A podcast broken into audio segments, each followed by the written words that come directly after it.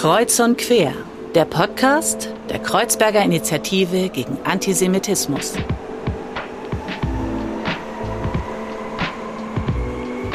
Hallo und herzlich willkommen zu einer neuen Folge von Kreuz und Quer. Mein Name ist Fadel und wie immer darf ich euch durch die heutige Folge begleiten.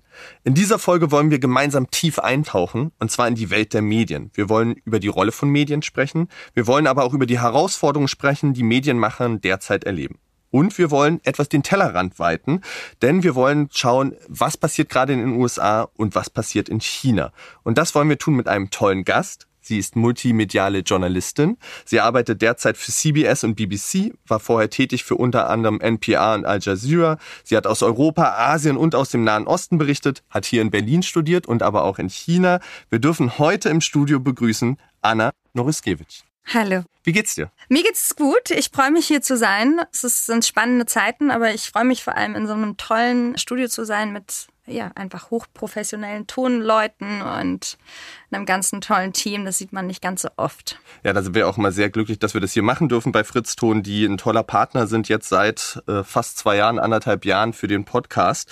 Anna, ich hatte das bereits gesagt, du bist in ganz vielen Regionen unterwegs gewesen, ähm, hast viele Herausforderungen dokumentiert, begleitet, Krisen, Kriege.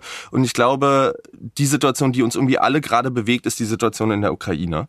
Und du warst vor kurzem dahingehend in einer Sendung, und zwar im ZDF Morgenmagazin, und hast dort sozusagen die Presseschau bekleidet und bist darüber ins Gespräch bekommen. Und ich finde, du hast einen sehr spannenden Satz gesagt. Und zwar war das am 31.05. Der Kanzler war noch nicht in der Ukraine und du hast gesagt, es ist skandalös, dass die deutsche Regierung so handelt, dass der Kanzler noch nicht dort war, noch nicht das Zeichen gesetzt hat, hinzugehen.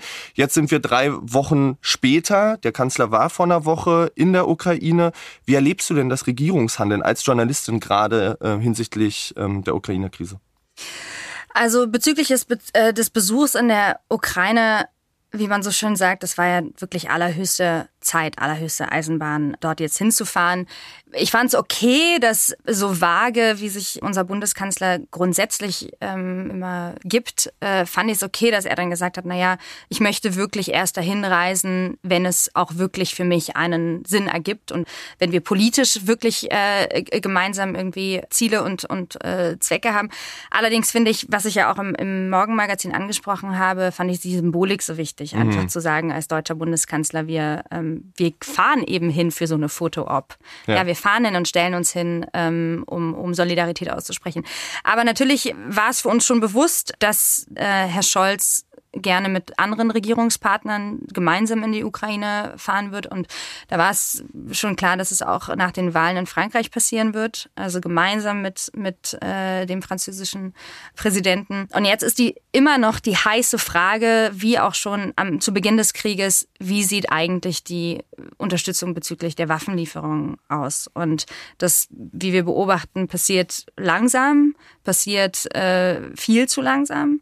Aber äh, was man, wo man Herrn, Herrn Scholz auch recht geben muss, wichtig ist natürlich auch die Ausbildung mhm. der Soldaten, damit man weiß, wie man eigentlich mit hochtechnologischer Artillerie wirklich umgeht. Äh, und, und zu Recht ist es so, dass, ich meine, ich habe ja viel auch in der Ukraine äh, berichtet, dass das Training wirklich fehlt. Mhm. mhm. Dass man Waffenlieferungen ist eine, eine Sache, das Training fehlt. Also da gebe ich dem Kanzler auf jeden Fall recht, dass, dass er sich auch damit natürlich die Zeit gelassen hat. Du hast schon ein ganz wichtiges Stichwort gesagt, das in dieser Debatte, finde ich, immer eine Rolle spielt, und zwar die vagen Aussagen des Kanzlers und zum Teil ja auch der Regierung. Ist das im Sinne so einer Krise problematisch, weil man so das Gefühl hat, auch Menschen, die dem zuhören, ringen nach so einer gewissen Orientierung und bräuchten wir da nicht eigentlich eine viel klarere, einfachere Kommunikation? Genau, aber auf jeden Fall und vor allem in, in diesem Krieg, der ja nun ein Angriffskrieg war, ein Überfall, ja. etwas so Brutales, ja, da braucht man klare Worte und muss klare Zeichen setzen. Allerdings muss man sich ja auch daran erinnern, dass, dass das die Art ist, wie auch Herr Scholz seine Wahl gewonnen hat, einfach mit vagen Äußerungen. Und man hat ihm immer so einen Vertrauensvorsprung gegeben, so ein Benefit of a Doubt und sich gesagt, naja, gut, aber er hat ja jetzt nicht wirklich Nein gesagt. Gut, ja, hat er auch noch nicht gesagt, aber das ist wahrscheinlich alles noch so ein bisschen Politik. Das braucht noch ein bisschen der, der kommt schon noch dazu. Aber so hat er sich stetig einfach von einem Punkt zum nächsten gehangelt und letztendlich sind wir jetzt bei der größten Krise in Europa seit dem Zweiten Weltkrieg. Ja. Ähm, und es kommen trotzdem keine konkreten Aussagen. Und das ist vor allem von einem deutschen Bundeskanzler problematisch. Ja. Und, und genau dahin problematisch war ja auch seine eigene Partei, aber auch andere Parteien immer wieder verhandeln, welchen Führungsanspruch kann Deutschland vielleicht auch in Europa einnehmen. Und da stellt sich natürlich die Frage, was können wir eigentlich als EuropäerInnen und auch als Deutschland leisten und was ist vielleicht gerade in diesem Moment auch hinsichtlich von, wo deutlich wird, dass dieser Konflikt ein länger währender Konflikt wird, ähm, eigentlich zu tun? Also äh, ich glaube, erstmal muss sich Deutschland im Klaren werden, unsere Bundesregierung muss sich im Klaren werden, wo sie eigentlich steht mhm. bezüglich Russland. Mhm. Warum das alles so langsam funktioniert, und ich sage immer ähm, in meinen Berichten, Germany is dragging its feet. Mhm. mhm. Also sie wissen nicht genau in welche Richtung. Ja, klar, 15 Jahre wirklich Russlandpolitik, die so aussieht, dass wir jetzt in der Situation sind, dass wir eigentlich noch unfinished Business haben, dass wir noch wirklich ähm, Deals mit Russland haben, Abhängigkeiten, Beziehungen und halt auch noch daran festhalten. Ja. Ähm, und deswegen in erster Linie, wenn wir von Europa sprechen, das ist, das ist die zweite Frage. In erster Linie müssen wir erstmal schauen, wo steht eigentlich die Bundesregierung. Hm. Und das, wie ich auch gerade erwähnt habe, war viel zu langsam. Ähm, Statements zu machen, äh, Solidarität auszusprechen, Waffenlieferungen, also über Wochen und Wochen und Wochen hat es ähm, äh, der Bundessicherheitsrat die, die, die Ausfuhrgenehmigung nicht gegeben. Also es ist ja Deutschland musste sich erstmal klar positionieren, bevor wir von Europa sprechen. Du schreibst eben für ähm, amerikanische, englischsprachige Medien. Wie wird das dort wahrgenommen? Naja, recht einfach, weil man natürlich Deutschland sieht als, äh, als Sündenbock. Sich so sagt, naja, die Bundesregierung hat eh die, die Bundeswehr total vernachlässigt, ja. die letzten zwei Jahrzehnte äh, mindestens. Dann wie auch Donald Trump die ganze Zeit äh, die Vorwürfe immer wieder bei jedem möglichen äh, Gipfeltreffen gemacht hat, ja, ihr ähm, gibt nicht das an die NATO, was eigentlich abgemacht war. Das ist die Frage des Verteidigungsbudgets genau, von zwei Prozent. Genau, aber es ist, ist ähnlich. Also bei den, bei den Briten finde ich das noch extremer. Da ist wirklich die in jeder Debate, Germany is not delivering enough, Germany is not doing enough, Germany is not taking responsibility und so weiter, well, France und so weiter, wenn, ja. während alle anderen es, es machen. In Amerika ist es noch ein bisschen softer, aber natürlich ist es eine ganz einfache Story letztendlich. Ja, ja, Wenn man sich sagt, naja, ähm, letztendlich das, was Deutschland eigentlich hätte liefern können, hat es nicht hm, gemacht. Hm.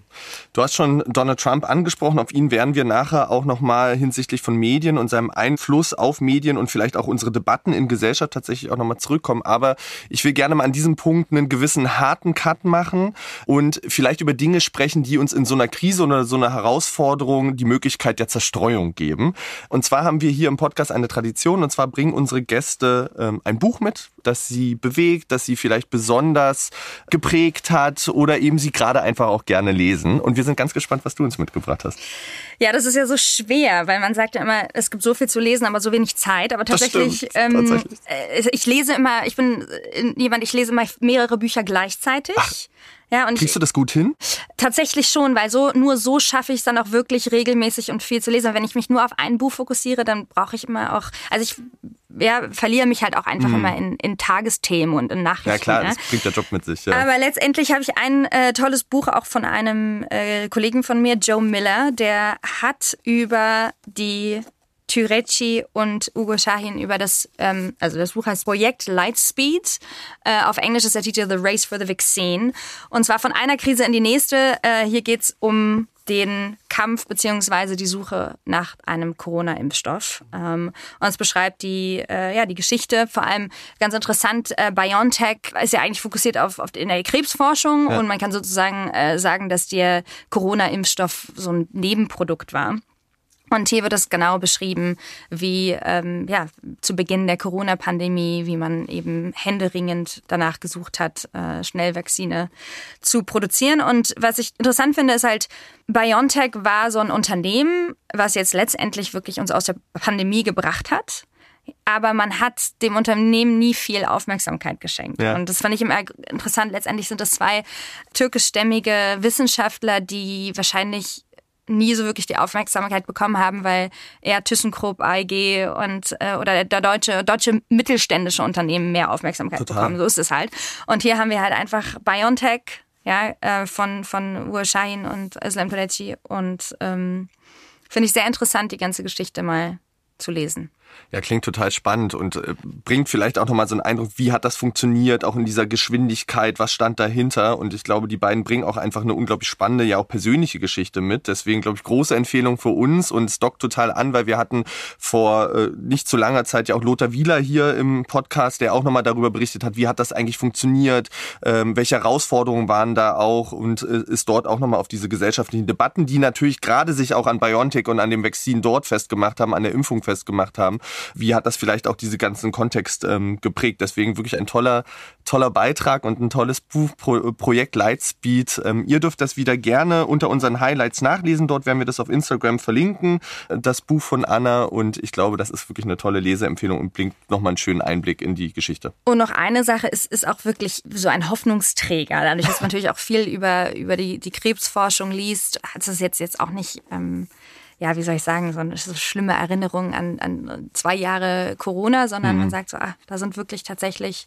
so viele Wissenschaftler, die eifrig daran arbeiten, unser Leben gesünder und länger. Und ich glaube, das geht immer total unter, ne? dass diese Menschen auch mit Herzblut dabei sind und dass die ja wirklich versuchen, Menschen und Gesundheit auch voranzubringen. Und ganz oft wird ihnen sowas Böses dann auch unterstellt. Und die sitzen Tag und Nacht und versuchen wirklich Impfstoffe, Medizin zu entwickeln. Also ein total wichtiger Beitrag, der da immer total wegnivelliert wird, finde ich, in diesen Diskussionen. Anna, ich möchte gerne mit dir zu Beginn, bevor wir nochmal weiter tiefer einsteigen, sozusagen in Rolle von Medien, auch tatsächlich wirklich bei dir in den Anfängen anfangen. Ähm, du bist, wie gesagt, super viel journalistisch tätig, aber die Frage, die ich mir so ein bisschen gestellt habe, wo hat das vielleicht angefangen? Warst du denn neugieriges Kind? Ich war total neugierig, äh, total, also total neugierig. Ich komme äh, erstmal so ein bisschen vielleicht über meinen Hintergrund. Also ja. meine Eltern sind Polen, die sind in den 80ern beide nach Deutschland gekommen und ich bin klassisches Migrantenkind. Ich mag das immer nicht so mit Migrationshintergrund. Mhm. Ich sage immer, ich habe Migrationsvordergrund, wenn schon, denn schon. Also beide meine Eltern ja. sind, sind Polen. Ich bin aber tatsächlich richtiger Berliner, also Ur-Berliner. Ich bin in Berlin-Zehlendorf geboren, aufgewachsen in Steglitz und natürlich mehrsprachig aufgewachsen und das ist natürlich schon für ein Kind immer äh, ein großes Geschenk, weil es die Welt öffnet. Mhm. Also man sieht dann, die Welt reicht nicht nur bis zum Rathaus Steglitz, sondern auch noch nach Warschau und in ähm, ja in viele andere Teile der Welt, wo sich halt auch die polnische Diaspora sozusagen verstreut hat, wo wir natürlich auch viel Familie haben. Und wir sind als Kinder viel gereist, natürlich auch viel mit der, mit der Familie, viel die Familie besucht überall, aber äh, waren viel unterwegs und es war für mich immer recht einfach, Sprachen zu lernen vielleicht habe ich dazu auch ja, Talent, kann man so sagen. Aber mich hat die weite Welt immer sehr interessiert. Also ich fand es super, dass meine Eltern immer so hinterher waren, dass wir eben, wie gesagt, auch viel sehen und viel machen. Aber äh, dann hat es mich nach China gezogen. Ich kann dir eigentlich gar nicht genau sagen, warum. Es Weil das einfach, wäre meine Frage tatsächlich. Es war, gewesen, ich meine, ich war, bin mit 16 nach China gegangen zum ersten Mal zu einem, ähm, zu einem Austausch ohne ein Wort Chinesisch zu sprechen. Oh, wow. ja. ja. Und hatte auch keine chinesischen Freunde. Also ich hatte eigentlich nicht so einen Bezug, aber ich wollte einfach in die weite Welt hinaus. Ich wollte weit weg. Ich hatte ein ganz tolles Elternhaus und alles super. Also ich wollte jetzt nicht weg von meinen Eltern, aber ich wollte einfach was ganz Neues lernen. Weil Russisch war irgendwie so nah am Polnischen und Amerika hat mich irgendwie nicht, nicht interessiert und ich wollte irgendwie was ganz anderes. Naja, dann bin ich in, nach China gegangen und war da zuerst in einem Internat und dann auch in einer Gastfamilie und das war natürlich von einem Tag zum anderen ein kompletter, also es hat mein Leben verändert. Ja. Ich werde mich, ich werde das nie vergessen. Es war ein 2. August und ich kam an in, in Shanghai, das jetzt auch schon 16, 17 Jahre her ist. Ähm, und ja, habe aber in kürzester Zeit eigentlich Chinesisch gelernt. Durch natürlich die Gastfamilie und durch den Unterricht, aber es ist tatsächlich, wenn man erst 16 ist, hat man mhm. ja noch sozusagen so ein Baby-Brain, sage ich immer. Also man kann wirklich noch viel lernen.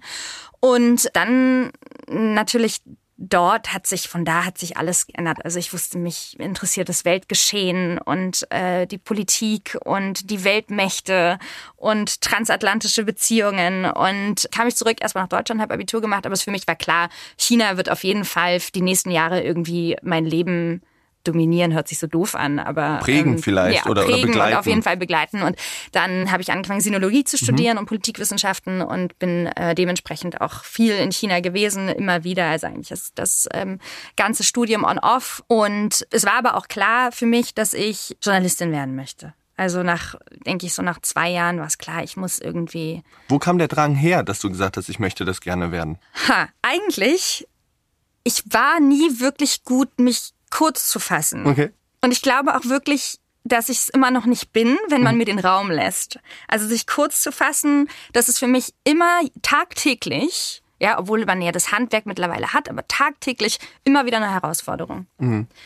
Ähm, in, in der Arbeit. Und, und das hat mich interessiert. Also wie kann ich irgendwie, ich hab, ich dachte, ich habe so viel, so viel Verständnis natürlich, hat vor allem China, Deutschland, sowas, so, so Themen, ähm, die, die man, dachte ich, eigentlich nur verstehen kann, wenn man hier in dem Land lebt und wenn man die Sprache spricht und sich mit den Menschen unterhalten kann. Das muss, muss einem doch jemand erklären. Und für mich war eigentlich der Journalismus die einzige, der einzige Weg dafür, um Das Erklären ist vielleicht was Wichtiges. Ist das auch eine Funktion dann für dich oder sozusagen ein Ziel deiner Arbeit, gewisse Sachverhalte wirklich zu erklären, Hintergründe zu geben und den Menschen damit Berührungspunkte zu geben?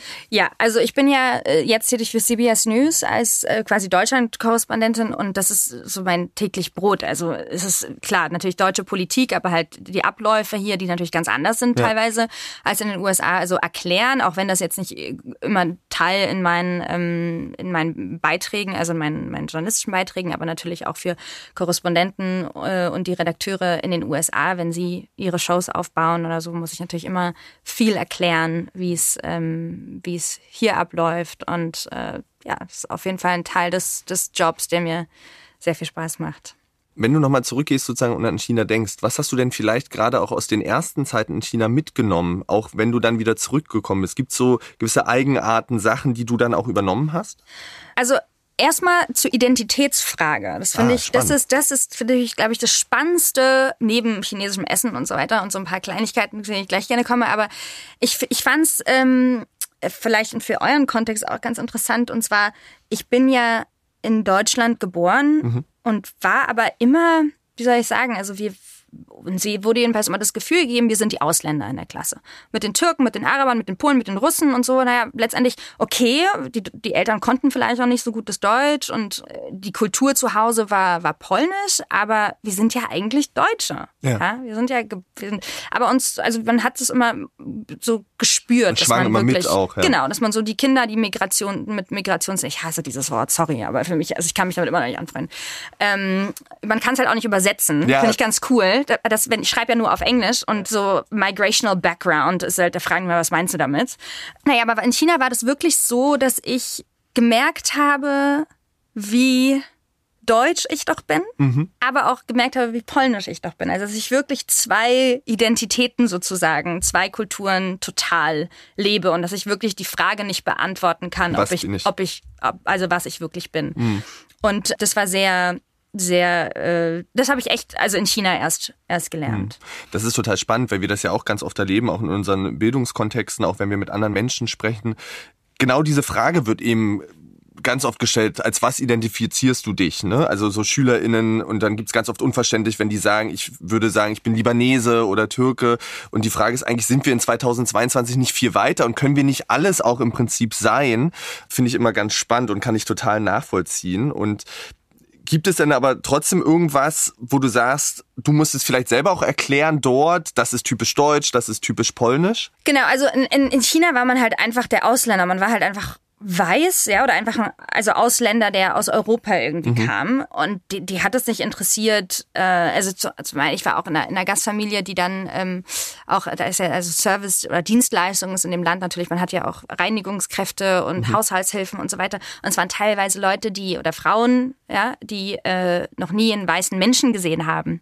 Ja, und äh, denen war das, also der Unterschied zwischen Deutschland und Polen, das war total, ja, das war total egal. Also ich musste da, bin ich nie auf den, aufs Thema, Thema gekommen. Aber äh, tatsächlich hatte ich so ein paar kulturelle Sachen, wo ich gemerkt habe, ah, irgendwie, äh, wie erkläre ich denen das jetzt? Weil meine Gastfamilie war auch so, okay, ist es jetzt was Deutsches oder ist es, ähm, ist es was Polnisches oder ist es einfach was nicht Chinesisches? Also ich habe immer mal wieder Situationen gehabt, wo ich gemerkt habe, oh, das war jetzt aber vielleicht auch nicht wirklich typisch deutsch von mir oder Hast du da ein Beispiel? po polnisch. Ah, das sind so Situationen. Ähm, wahrscheinlich so ganz alltägliche Sachen. Also ich finde zum Beispiel, ich echt zum Beispiel kein Brot, also so Brot, Abendbrot, diese Kultur von Abendbrot fand ich immer ganz, also ist nicht so meins. Und tatsächlich wollte mir die, die Gastmutter, bei der ich gewohnt habe, mir was Gutes tun. Und mich, mal hat sie halt recherchiert, dass die Deutschen doch so gerne Graubrot essen. Und dann hat sie in so einem super teuren Bäcker, den es wahrscheinlich nur zu der Zeit nur einmal gab in der ganzen Stadt, hat sie mir da irgendwie so ein Graubrot gekauft, was ich aber ich habe dir dann auch erklärt, so naja, mhm. eigentlich bei uns, also bei uns in meiner Familie war das jetzt jetzt nicht so die Tradition mhm. von mhm. von deutschem Abendbrot. Also das ist jetzt eine Situation, an die ich mich erinnere, aber das ist ganz ja situativ natürlich. Ganz. Ich würde gerne auch noch mal mit dir tatsächlich auf das Land China kommen, weil ich finde das unglaublich spannend. Ähm, wir haben eine Geschichte ja auch mit China, wo wir lange versucht haben, im Sinne von ähm, wirtschaftlicher Kooperation zusammenzuarbeiten, stand gleichzeitig aber immer diese Frage im Raum, sind wir eigentlich oder treten wir deutlich hinsichtlich von Menschenrechtsverletzungen auf? Jetzt nimmt es gerade in gewisser Weise einen anderen Turn, auch aufgrund der aktuellen Situation. Aber so aus deinem Eindruck als jemand, der ganz oft dort war, wo entwickelt sich denn das Land gerade hin? Habe ich kein Problem, ganz offen darüber zu sprechen, in eine ganz gefährliche Richtung. Mhm. Und da sind wir wieder, also das ganze Konzept durch Wandel, durch Handel. Wir können, naja, schon irgendwie früher oder später auf einen Nenner kommen, wenn wir einfach die, die äh, Länder nicht canceln, ja, auf gut Deutsch oder auf Neudeutsch gesagt, sondern Handel betreiben mhm. und äh, Wandel durch Prosperity. Und das ist ein Ansatz, sehen wir ja jetzt auch mit Russland, dass wir jetzt ein geringes Übel, ähm, wir wollen dann äh, Gaslieferungen aus, aus Katar oder also äh, die Menschenrechtsfrage ist eine Frage, die vor allem Deutschland zu lange ignoriert hat. Mhm. Es war immer der letzte Punkt auf der Agenda bei irgendwelchen Gipfeln, na ja, aber Xinjiang, Xinjiang, äh, die, die Umerziehungs- bzw. Arbeitslager ja. ja. und Folterkammern waren bekannt seit Jahrzehnten. Ja, also ja. kurz nach 9-11 kamen die ersten Reports raus. Ja, also es sind, das sind über 20 Jahre und da sind, ist die ganze westliche Öffentlichkeit beziehungsweise die Regierungen nicht nicht meinungsstark und nicht laut genug gewesen. Weil es natürlich, es geht um, es geht um Wohlstand es geht um, um günstig produzierte Dinge, die wir natürlich auch alle brauchen. Dann unsere Auto, Automobilindustrie. Ja. Ja, die, äh, der man bloß nicht schaden sollte, dem deutschen Wohlstand. Aber das ist natürlich, Menschenrechtsverletzungen sind einfach eine Nebensache. Und China entwickelt sich, also ich meine, ich habe das ja langsam mitbekommen. Ja von 2007 bis 2015, also über eine Zeitspanne von, von 2007 bis 2015 wie sich das Land einmal natürlich hochtechnologisch, also um jetzt wirklich alltäglich in China zu funktionieren, braucht jeder ein Smartphone mit 15 Apps. Ja, Wahnsinn. ja, ähm, also irgendwie analog bezahlen und so weiter, das ist alles nicht mehr. Aber die Überwachung ist ähm, extrem geworden, auch über die Jahre, in denen ich da war.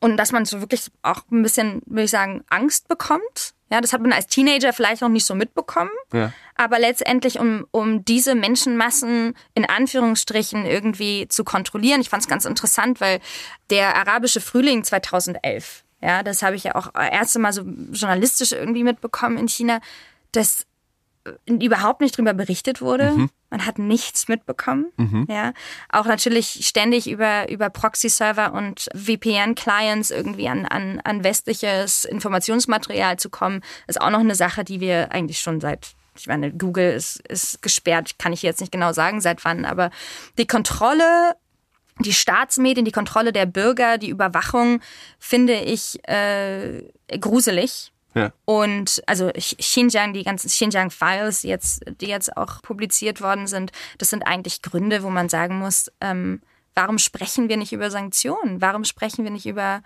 über Sanktionen gegen China? Weil das ist genau die Frage, die ich mir da auch gestellt habe im Zuge dessen. Die Files sind bekannt, es ist sehr deutlich dokumentiert. Wovor haben wir Angst? Ganz klar vor Einbüßungen. Wir haben Angst davor, Einbüßungen bezüglich unseres Wohlstands zu machen. Mhm. Es geht um Wohlstand. Also es, da, es geht auch um, äh, wenn wir über Russland sprechen, geht es darum, und wenn wir über China reden, ich meine, stell dir das vor, wenn wir allein ähm, die zehn größten deutschen Unternehmen, wenn wir denen sagen, äh, Business mit China, uh -uh, geht nicht mehr. Oder wenn allein wenn wir es darauf reduzieren, Business mit oder Teile produziert in Xinjiang. Also kann man ja irgendwie runterbrechen. Ja. Das würde es würde nicht aufgehen, die Rechnung würde nicht aufgehen. Hm. Da sind wir im Prinzip in unserer Welt so verflechtet, dass genau diese Herausforderung da ist und dann eben immer wieder diese Frage Wohlstand versus eben sprechen wir gewisse Dinge an, sanktionieren wir immer wieder ausgehandelt wird. Was mich noch interessieren würde, weil ich finde, du hast es sehr eindrücklich gerade beschrieben hinsichtlich dieser Überwachung. Es gibt in China Versuche eines Social Point System, in dem eben geguckt wird, wie verhältst du dich, abhängig davon kriegst du Kredite, kriegst du Zugang zum Arbeitsmarkt etc.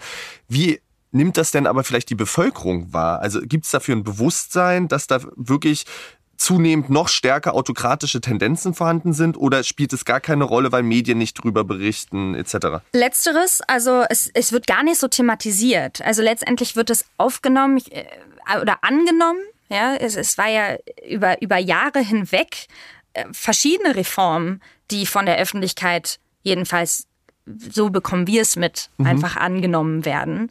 Äh, du weißt, Demonstrationen, Massenansammlungen und ähm, generell öffentliche Meinungsäußerung ist, ist längst Geschichte, beziehungsweise gab es so gut wie nie. Und auch in der breiten Öffentlichkeit werden äh, Reformen, die, die ins Sozialpolitische äh, gehen, schlichtweg angenommen. Gleichzeitig haben wir jetzt natürlich auch mit der Corona-Krise ja wirklich ein globales Event erlebt. Ähm, China ist einen ganz anderen Weg gegangen, als wir das in unserer demokratischen Gesellschaft gemacht haben. Wir haben gerade wieder den letzten Monat erlebt, dass Großstädte komplett abgeriegelt werden, dass da auch Fragen von Versorgung auf einmal eine Rolle spielt. Also da greift ein System total durch. Gleichzeitig gibt's immer wieder diese These von, ja, demokratische Systeme sind so langsam, gerade im Hinblick von Herausforderungen. Autokratische Systeme sind da viel besser und viel krisenfester. Wie stehst du dazu und wie erlebst du gerade auch solche Debatten hinsichtlich auch deiner Erfahrung? Also äh, was Zero-Covid-Policy angeht, äh, denke ich, geht wirklich nur in autokratischen Regime oder Regierungen wie, wie in China. Also da, da muss ich auf jeden Fall recht geben, was du gerade gesagt hast. Wenn es in, also in Krisensituationen, die die Response mhm. in Krisensituationen von autokratischen Regierungen ist auf jeden Fall effektiver, schneller. Mhm. Ja, auf jeden Fall schneller. Ja. ja, effektiver kann man, kann man drüber streiten. Aber was ich auch interessant fand und die, die ganze Maskendebatte während Corona in Deutschland, da haben wir ja erstmal wochenlang darüber gesprochen, alles aufgewegt, naja, und hier und ob wir nicht äh, jemanden, ja, und die Würde und so weiter und jeder sollte auch für sich selber in China, das war klar, hatten äh, sind die Chinesen häufiger von Pandemien beziehungsweise äh, ähm, was war das H1N1? Genau, da waren auch mehrere. SARS, genau, das und hatten wir auch auf dem Campus immer mal wieder irgendwelche äh, Gefahrenalarm. Ähm, und also Masken tragen ist kein Thema. Ja. Wenn jemand eine, eine schnupfende Nase hat äh, oder ein Heißkratzen, wird eine Maske aufgesetzt und ja, vor allem in so Megastädten wie Peking zum Beispiel. Mhm. Ja, ähm, also die, die Debatten werden gar nicht geführt, da ist gar kein Raum mhm. dafür. Mhm. Jetzt gibt's Maske, jetzt gibt's das, äh, jetzt gibt's Lockdown und äh, da hat man aber, glaube ich, auch so ein bisschen das Vertrauen, dass der Staat sich schon darum kümmert, um unsere Versorgung und um alles weitere, wenn wir uns halt auch so mhm. rigide dran halten. Sind aber vielleicht auch diese Diskussion und dieses in Anführungszeichen langsamer sein auch der Preis, den wir im Prinzip im positiven Sinne bezahlen für unsere Freiheiten, die eben die Menschen in China nicht haben? Absolut. Absolut. Also es ist, ist keine Frage. Debatte ist immer wichtig. Und ja. auch die Debatte, die dann im Nachhinein vielleicht stupide ist, sollte aber geführt werden. Also davon lebt eine Demokratie. Und natürlich ist es in Krisensituationen schwierig, weil man eben handeln muss, vor allem wenn es um, um die Volksgesundheit geht und vor allem um so ein Virus wie, wie Corona, der sich einfach wie ein Waldbrand ausgebreitet hat. Und jetzt stehen wir ja schon kurz wieder davor. Also vielleicht sollte man die Debatten ein bisschen verkürzen, beziehungsweise sie nicht ständig wiederholen. Also ich glaube, jetzt wieder die, die Debatte über die Masken aufzurollen, ist äh, wäre schlichtweg große Zeitverschwendung. Ja, total, dass man da auf die Erfahrungen, die vorher auch da sind, eben aufsetzt und im Prinzip dann eher guckt, wie können wir das Instrumentarium weiterentwickeln, um auch sozusagen neuen Varianten etc. Ähm, Raum zu geben oder damit einen Umgang zu finden. Wir hatten am Anfang kurz über die Ukraine gesprochen und China spielt auch dahingehend natürlich eine Rolle in, in, im Sinne von Kooperation mit Russland etc. Aber was ich finde, was ein Stück weit manchmal auch aus unserer deutschen Öffentlichkeit verschwindet, ist das Thema Taiwan. Ähm, der Konflikt spitzt sich total zu. Ich blicke da auch persönlich besorgt drauf, weil meine Schwester in Taiwan gelebt hat. Wie erlebst du gerade die Situation dort und droht uns da nicht möglicherweise der nächste heiße Konflikt ähm, auf unserem Erdenball? Absolut. Also ich glaube, äh, Konflikt ist, der heiße Konflikt ist, hoffen wir mal, dass es äh, letztendlich nicht so weit dazu kommen wird, aber ich glaube, es ist auf jeden Fall ein Konflikt, der früher oder später, in welcher Form auch immer, ausgetragen wird. Und das ist auf jeden Fall die nächste, der nächste Fokus in der Weltpolitik. Ich denke, wenn es Ukraine ist, genau ein anderes Thema, es wird uns, glaube ich, auch über viele Jahre begleiten. Aber wenn man sich allein die mediale Propaganda anschaut über die letzten Jahre in China, wenn man das ein bisschen verfolgt hat, dann ist es ähnlich wie mit Russland, dass man sagt, da wird ein Land vorbereitet auf den Krieg. Ja. Und äh, das schon seit, seit Jahren. Also das ist in, in wirklich in, in Tagesthemen. Also wenn man nur Headlines liest, dann, dann sieht man, okay, es werden Feindbilder aufgestellt. Äh, Taiwan sowieso, aber natürlich jetzt auch vor allem, dass, dass Prä Präsident Biden seine Unterstützung Taiwan äh, ausgesprochen hat und gesagt hat, wenn es dazu kommt, in the South China Sea, we are there. Ja. Und das ist ähm, was ein sehr eindeutiger Satz das ist. eine sehr ein, also das ist ein sehr sehr eindeutiger Satz, der ich glaube uns auch noch mal ähm, noch mal häufig vor vor Augen geführt wird, wenn es wirklich zu einem Konflikt kommt. Hm. Und ich denke, es ist meine Einschätzung ist, dass ich dass ich glaube ich noch ein paar Jahre ähm, wir uns einfach stetig die Dominanz Chinas vor Augen geführt wird aber ähm, ich denke, dass sie natürlich auch dadurch, dass, dass, dass wir so handlungsgelähmt sind in Europa, jetzt in Bezug auf die Ukraine-Krise, dass sich der China nur noch bestärkt fühlt, ja, ja. weil wir eben nicht handeln. Ich will noch mal ganz kurz zu dem Anfang des Segmentes zu China ähm, kommen. Und du hast gesagt, ich sage das jetzt hier ganz offen. Ähm, wie offen können denn Journalistinnen, die aus dem Ausland kommen, über China in China berichten? Oder gibt es da auch Sorge, dass es da möglicherweise Repressionen gibt, ähm, dass es möglicherweise Haft gibt, etc.? Also ich kann nur, ich kann jetzt nicht für, für, für die deutschen Kollegen sprechen. Natürlich höre ich immer wieder, dass es allein, um, um journalistisches Visum zu bekommen, ähm, man Hürden gehen muss und einfach extrem lange äh, warten muss. Und dass natürlich viele äh, Nachrichtensender ähm, auf, auf, auf andere Regionen in, in Asien ähm, ausweichen. ausweichen. also zum Beispiel Hongkong ja. ja. oder auch Taiwan. Ich weiß es nicht genau, wie gesagt, wie es bei den deutschen Kollegen ist, aber natürlich allein um, um journalistisches Visum zu, zu bekommen. Mhm. Es ist, wird zunehmend schwerer. Zunehmend schwerer ist vielleicht ein ganz gutes Stichwort, weil Medien spielen auch in China eben eine große Rolle. Staatsmedien, die dort massiv Propaganda betreiben, nicht nur hinsichtlich von Taiwan, sondern eben auch, was setzt der Staat um, ähm, wie gehen wir mit gewissen Maßnahmen um.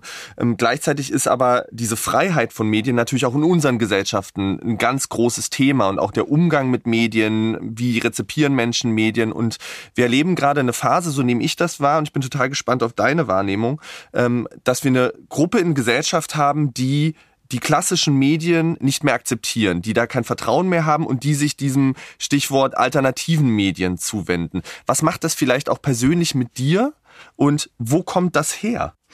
Also leider macht es mich wirklich traurig beziehungsweise teilweise auch sauer. Mhm. Ähm, und ich kann es natürlich verstehen, dass viele Menschen sich im Stich gelassen fühlen, weil vielleicht auch einfach nicht das berichtet. Also vor allem, jetzt konzentrieren wir uns auf die, auf die Berichterstattung über Corona. Ja.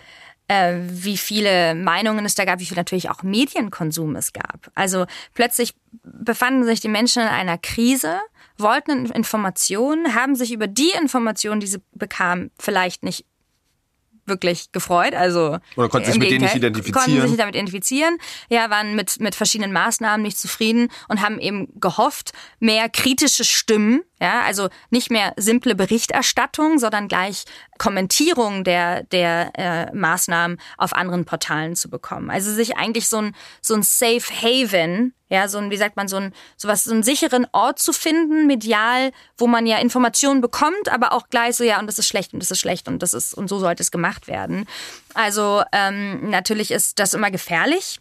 Ich denke aber auch, äh, was viele bei uns, also bei, bei meinem Sender kritisieren, ist, dass die Berichterstattung einfach zu kurz ist. Aber da muss man natürlich auch immer sagen, nicht jede Nachricht und nicht jede Sendung hat eine Stunde Zeit, um über ein Thema zu sprechen. Und wir sagen euch, wie es ist. Und also bleibt dabei und es kommt Tag, jeden Tag neue Sachen. Aber ich glaube auch, dass ähm, vor allem Jugendliche auch schneller Informationen wünschen, ein bisschen peppiger und ähm, vielleicht auch gar nicht mal so professionell, also etwas, was sie mehr, mehr anspricht. Diese direkte so, Ansprache genau, auch genau. dann weil das finde ich total spannend. Ich glaube, unser Medienkonsum hat sich verändert. Wir sind weg von diesem sehr langen Fernseh, klassischen linearen Fernsehkonsum hin zu sehr schnell Information und eben auch, und ich glaube, das spielt möglicherweise Social Media ja auch eine Rolle, hinsichtlich dieser Kommentierung, dieser sehr unmittelbaren Kommentierung. Ich kann auch drauf reagieren, was ja so klassische Medien, klar, gibt's Kommentarspalten etc., aber natürlich weniger haben in dem Rahmen. Und wie erlebst du das sozusagen, die Rolle von sozialen Medien, die Veränderung, die sich da auch stattgefunden hat, hinsichtlich von auch, sagen wir mal, so klassischen Medien, die ja trotzdem auf sozialen Medien auch präsent sind? Ist das eine Herausforderung oder ist es vielleicht auch zugleich eine Chance für euch? Also in erster Linie ist die Frage immer, wer wer das macht auf den sozialen Medien. Also wenn wir als etablierter Sender mit äh, ausgebildeten Journalisten und Journalistinnen, die, ähm, die natürlich viel Erfahrung haben in der Berichterstattung und auch wirklich multimedial arbeiten können, glaube ich, ist es, ist es auf jeden Fall eine Chance, weil man dann auch jüngere Leute erreicht und Leute, die wirklich schnell in der U-Bahn äh, sich ein kurzes Video, 45 Sekunden oder weiß ich nicht, sogar 30 Sekunden mhm. anschauen wollen. Also wenn das gut produziert ist, ist es auf jeden Fall eine Chance für uns. Aber teilweise ist es so, dass man etablierten Journalisten und Journalistinnen, die jahrelang im Print sind und das wirklich ihr ihr, ihr, ihr Handwerk ist und ihre ihr Force, also ihre, wie sagt man, ihr, ihre Kraft ist, kann man natürlich nicht sagen, jetzt musst du das in 30 Sekunden Snippet packen, was wir dann auf YouTube stellen können. Also es ist natürlich noch ein ganz anderer Bereich. In, deswegen gibt es überall auch, also was heißt überall, aber in den etabliert oder in den großen Häusern natürlich jetzt ganze Social Media Teams, die natürlich sich nur um Social Media. Und ich glaube, das ist auch wirklich das, dass es einfach eine ganz neue Nische ist für den Journalismus. Hm. Ich will vielleicht da auch schon mal diese Brücke schlagen, was ich vorhin gesagt hatte, auch in diese Ära Trump. Ähm, die finde ich eine total wichtige Rolle dahingehend auch spielt in dieser sozusagen Abwendung vieler Menschen hinsichtlich von Medien etc. Inwieweit ist denn dieses Credo von Fake News, wie tief hat sich das eingeschrieben in die Gesellschaft, gerade die amerikanische Gesellschaft und wie, wie setzt sich das vielleicht fort? Also was erlebt ihr dort in Amerika? Also es ist extrem natürlich, weil durch Trump sich, also das Vertrauen in die Presse und in die Medien äh, extrem abgenommen hat, weil einfach die, die Gesellschaft sich so weit voneinander, innerhalb der Gesellschaft sich die Leute so, vor allem die, die zwei, äh, also die Demokraten und die Republikaner einfach äh, total ähm, voneinander distanzieren. Und dieses, auch der Begriff Fake News, ja. den kenne ich ja, also ich kenne den auch erst seit Trump. Ja. Weil der Präsident der, der USA das systematisch die ganze Zeit genutzt hat, um die Presse, die ihn challenged und die dafür da ist, um ihn zu challengen, einfach zu diskreditieren. Und ich glaube, wir haben das auch davon wirklich äh, uns abgeschaut. Also Fake News, ich habe das noch nie gehört. Also Lügenpresse hat man vor allem auf, auf Nazi-Demos natürlich sehr viel in Deutschland oder auf natürlich auch viel hier auf Corona äh, oder Anti-Corona-Märschen und so weiter. Aber der Begriff Fake News ist auf jeden Fall etwas, was wir uns von, von Trump abge, abgeschaut haben. Und in den USA ist es extremer geworden seit, ja, seit Donald Trump. Gibt es da Unterschiede zwischen den USA und Deutschland, die du wahrnimmst hinsichtlich dieser Ablehnung von Medien? Gibt es da unterschiedliche Formen oder ist es sehr ähnlich in beiden gesellschaftlichen? Ich meine, in Deutschland ist es ja häufig eher, jedenfalls so wie ich das wahrnehme, ist es, sind es die öffentlich-rechtlichen. Ja. Da ja. ist ja nochmal eine ganz andere Debatte mit, mit der GEZ. Ja, also ich glaube, da in Deutschland ist es wirklich, dann nehme ich die Ablehnung eher den öffentlich-rechtlichen Sendern wahr.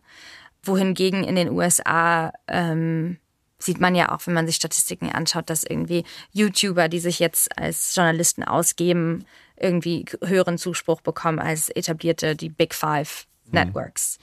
Wobei ich glaube, auch in Deutschland sind es die öffentlich-rechtlichen, aber es ist, glaube ich, auch so diese klassische Tagespresse möglicherweise in Deutschland, so große Zeitungen, die auch eine große Ablehnung erfahren. Und die, und ich saß neulich auf einer Tagung mit einem Journalisten, der erzählt hat, Tagespresse hat natürlich auch ein großes Problem. Sie können natürlich nicht Schritt halten mit dieser Geschwindigkeit von Social Media, die ja viel schneller, viel anders funktioniert als so eine klassische Zeitung, die aber ja ein anderes Medium ist, weil sie viel mehr einordnen kann, genau das, was du sagst, mit der Zeit und Länge der Artikel, ähm, was ich ja eine total schöne Medien Medienform finde. Trotzdem die Frage, und da bist du ja schon ein bisschen drauf eingegangen, müssen wir Medien vielleicht auch anders denken und haben ihr als Medienmacherin vielleicht auch Fehler begangen?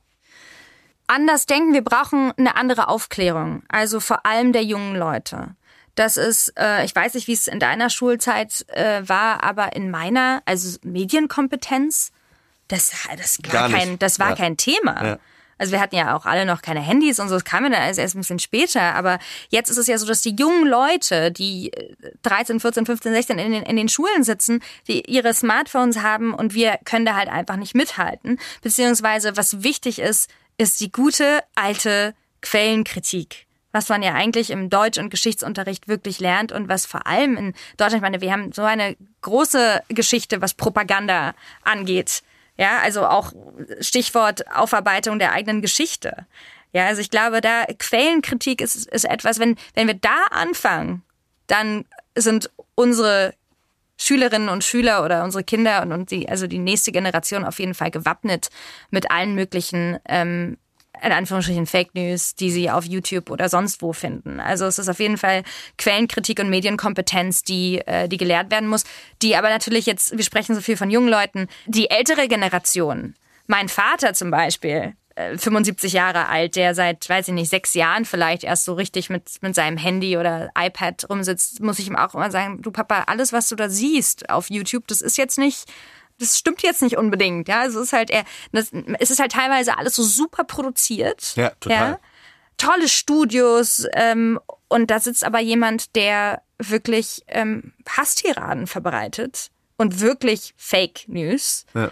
Und das wird dann halt eben als, weil es halt jemandem in, in, die eigenen, in, einen, in einen Kram passt, wird es eben äh, wahrgenommen oder aufgenommen. Ja, und gleichzeitig ist es eben so unmittelbar zugänglich. Ich muss dafür nichts bezahlen. Ich kann es direkt konsumieren, anders als eine Zeitung, für die ich Geld bezahle. Nichtsdestotrotz haben natürlich die Medienhäuser auch mittlerweile YouTube-Kanäle etc. Aber ich finde es total spannend, weil wir nehmen das wahr als eine Bildungs sozusagen Einrichtung, die dass dieses Thema Medienpädagogik zunehmend auf das Tablett kommt. Aber gerade die Frage von Desinformation und auch gezielter Desinformation, da sprechen wir auch von staatlichen Seite, von, von großen Institutionen, die sich ja da gebildet haben, Thinktanks etc., die noch gar nicht in den Blick genommen wird. Und ich glaube, das ist ein Thema für die Zukunft, wo es unglaublich wichtig wird, gerade junge Menschen, aber eben auch Erwachsene Formate zu bieten, wo man genau dieses sensible Gefühl dafür schärfen kann, um dann einen Umgang auch mitzufinden, weil es wird nicht weggehen. Und es wird eher mehr werden mit auch neuen Plattformen, die da kommen. Ähm, wir erleben gerade unglaublich viel, glaube ich, auf TikTok, was ja für junge Menschen ein großes Medium ist, wo genau eben mit Desinformation ganz viel gearbeitet wird. Ich würde gerne nochmal mit dir hinsichtlich Medien nochmal auf so eine andere Medaille gucken, die ich da auch wichtig finde. Wir haben jetzt ganz viel über die Menschen gesprochen, die Medien ablehnen und ähm, die sich sozusagen andere Wege suchen, was total problematisch ist, eben genau aus den Punkten, die du da beschrieben hast hinsichtlich Hasstiraden. Gleichzeitig erleben wir aber auch, eine Bewegung, wo Medien zum Teil relativ klare politische Agendas vertreten und für ein klares politisches Spektrum äh, eintreten. Inwieweit kann denn da Journalismus überhaupt noch unabhängig sein? Und ist das nicht genau das Argument vielleicht auch, was die Menschen nutzen, diese Frage von ich mache jetzt mal das amerikanische Beispiel, das ist, glaube ich, das plakativste. Fox News steht eben für RepublikanerInnen und für konservativ rechts äh, ähm, und andere Sender stehen für andere Sachen. Ist das nicht ein Problem auch für eure Arbeit dann? Ja, ist es. Da muss man natürlich so ein bisschen schauen, wie wie die Finanzierung auch mhm. läuft der, der Networks ähm, in den USA. Und natürlich sind es dann große Broadcast Corporations, die natürlich auch verschiedene Finanziers, verschiedene äh, Sponsoren haben. Letztendlich muss man sich auch natürlich anschauen, wir haben ja oder die in den USA wirklich so eine ähm, natürlich auch so eine Aufklärungsaufgabe, aber auch so ein Service für in Anführungsstrichen unsere oder die spezifisch die Zuschauer, die halt eben das, also Fox News zum Beispiel, wie du gerade das Beispiel genannt hast, das ist äh, ausschließlich ähm, ein Sender, der, der sich auch einfach an die, an die äh, Republikaner oder die ja eher konservativere äh, Seite Amerikas richtet, wohingegen natürlich andere Sender sagen, wir sind non-partisan und einfach ein, ein Versuch natürlich so objektiv und, und, und klar zu sein, wie es nur geht. In Deutschland ist das, glaube ich, wesentlich einfacher als in den USA. In den USA sind natürlich die Debatten immer vor allem Waffen und, und äh, Abtreibung sind, glaube ich, bei jedem Sender immer heikle Themen, wenn man weiß, mh, hm, ja, okay, wir haben jetzt gerade einen Viewership, der mhm. irgendwie äh, eher republikanisch ist und wir haben aber gerade einen Viewership, der eher demokratisch ist. Also das ist, glaube ich, immer eine Herausforderung. Ähm, letztendlich in den USA ist es eher so, dass äh, die, die klassische East Coast Medienwelt wirklich sehr demokratisch ist und sehr liberal ist, was natürlich den, den, den mittleren Teil Amerikas, äh, die Bevölkerung dort, die sagen ja, eigentlich you only cater to the Democrats. Mm, mm. So, ihr macht die Nachrichten für die Demokraten. Mir ist da, glaube ich, auch trotzdem nochmal wichtig, auch in Deutschland gibt es ja durchaus mhm. diese Tendenzen und das ist nicht nur ein rein amerikanisches Phänomen. Mhm. Auch wir haben ja Medienhäuser, die für klare Einstellungen stehen ja. und ich glaube, das muss man auch in Deutschland weiter beobachten. Wer steht für was ein und mit welcher Agenda wird da zum Teil ja auch gegen Personen, wir haben das rund um Corona mhm. ja beispielsweise auch erlebt, ähm, vorgegangen und wirklich im Prinzip Meinungsmache betrieben. Das ist, glaube ich, auch wichtig in diesem Kontext nochmal zu sehen. Du arbeitest nun für ein ausländisches Medium. Inwieweit Hast du dadurch auch was gelernt und wie ist die Arbeit vielleicht auch anders, wenn du hier mit Kolleginnen sprichst, wenn du für CBS oder für das ZDF zum Beispiel arbeitest? Gibt es da Unterschiede in der Arbeit? Ja, total, total. Also äh, grundsätzlich muss ich sagen, der das Tempo bei beim angelsächsischen jetzt, jetzt Fernsehen oder oder Zeitung, zum Beispiel bei, bei CBS oder bei BBC ist einfach viel schneller. Ja. Die Sachen gehen viel schneller, sie sind weniger bürokratisch. Es ist, glaube ich, wenn ich das jetzt so, ich habe nicht viel Erfahrungswerte, weil ich immer für das angelsächsische Fernsehen gearbeitet habe, aber teilweise funktioniert, funktionieren die deutschen Kollegen wirklich immer noch so ein bisschen wie in der Behörde. Das muss danach erstmal in die Abteilung und so und dann muss es von der, von dem Redakteur abgesegnet werden und von dem. Und natürlich hat man als, als Auslandskorrespondent immer viel mehr so, ja, Handlungsspielraum und einfach ein bisschen mehr Freiheit, aber letztendlich würde ich sagen, es ist, es gibt weniger Hürden. Es geht einfach alles ein bisschen schneller und ein bisschen zügiger. Aber natürlich, weil die Arbeitseinstellung auch anders ist. Also ich muss schon sagen, ähm, hier ist halt immer von 11 bis 14 Uhr erreicht man eigentlich nie jemanden, weil da alle irgendwie in Anführungsstrichen zu Tisch sind. Ähm, nach 16 Uhr ist dann aber auch schwierig. Und äh, das ist einfach eine ganz andere Arbeitseinstellung. Also ich würde sagen, in den, in den Medienhäusern in, in den USA ist es wirklich so, News, sofort. Es muss schnell gehen.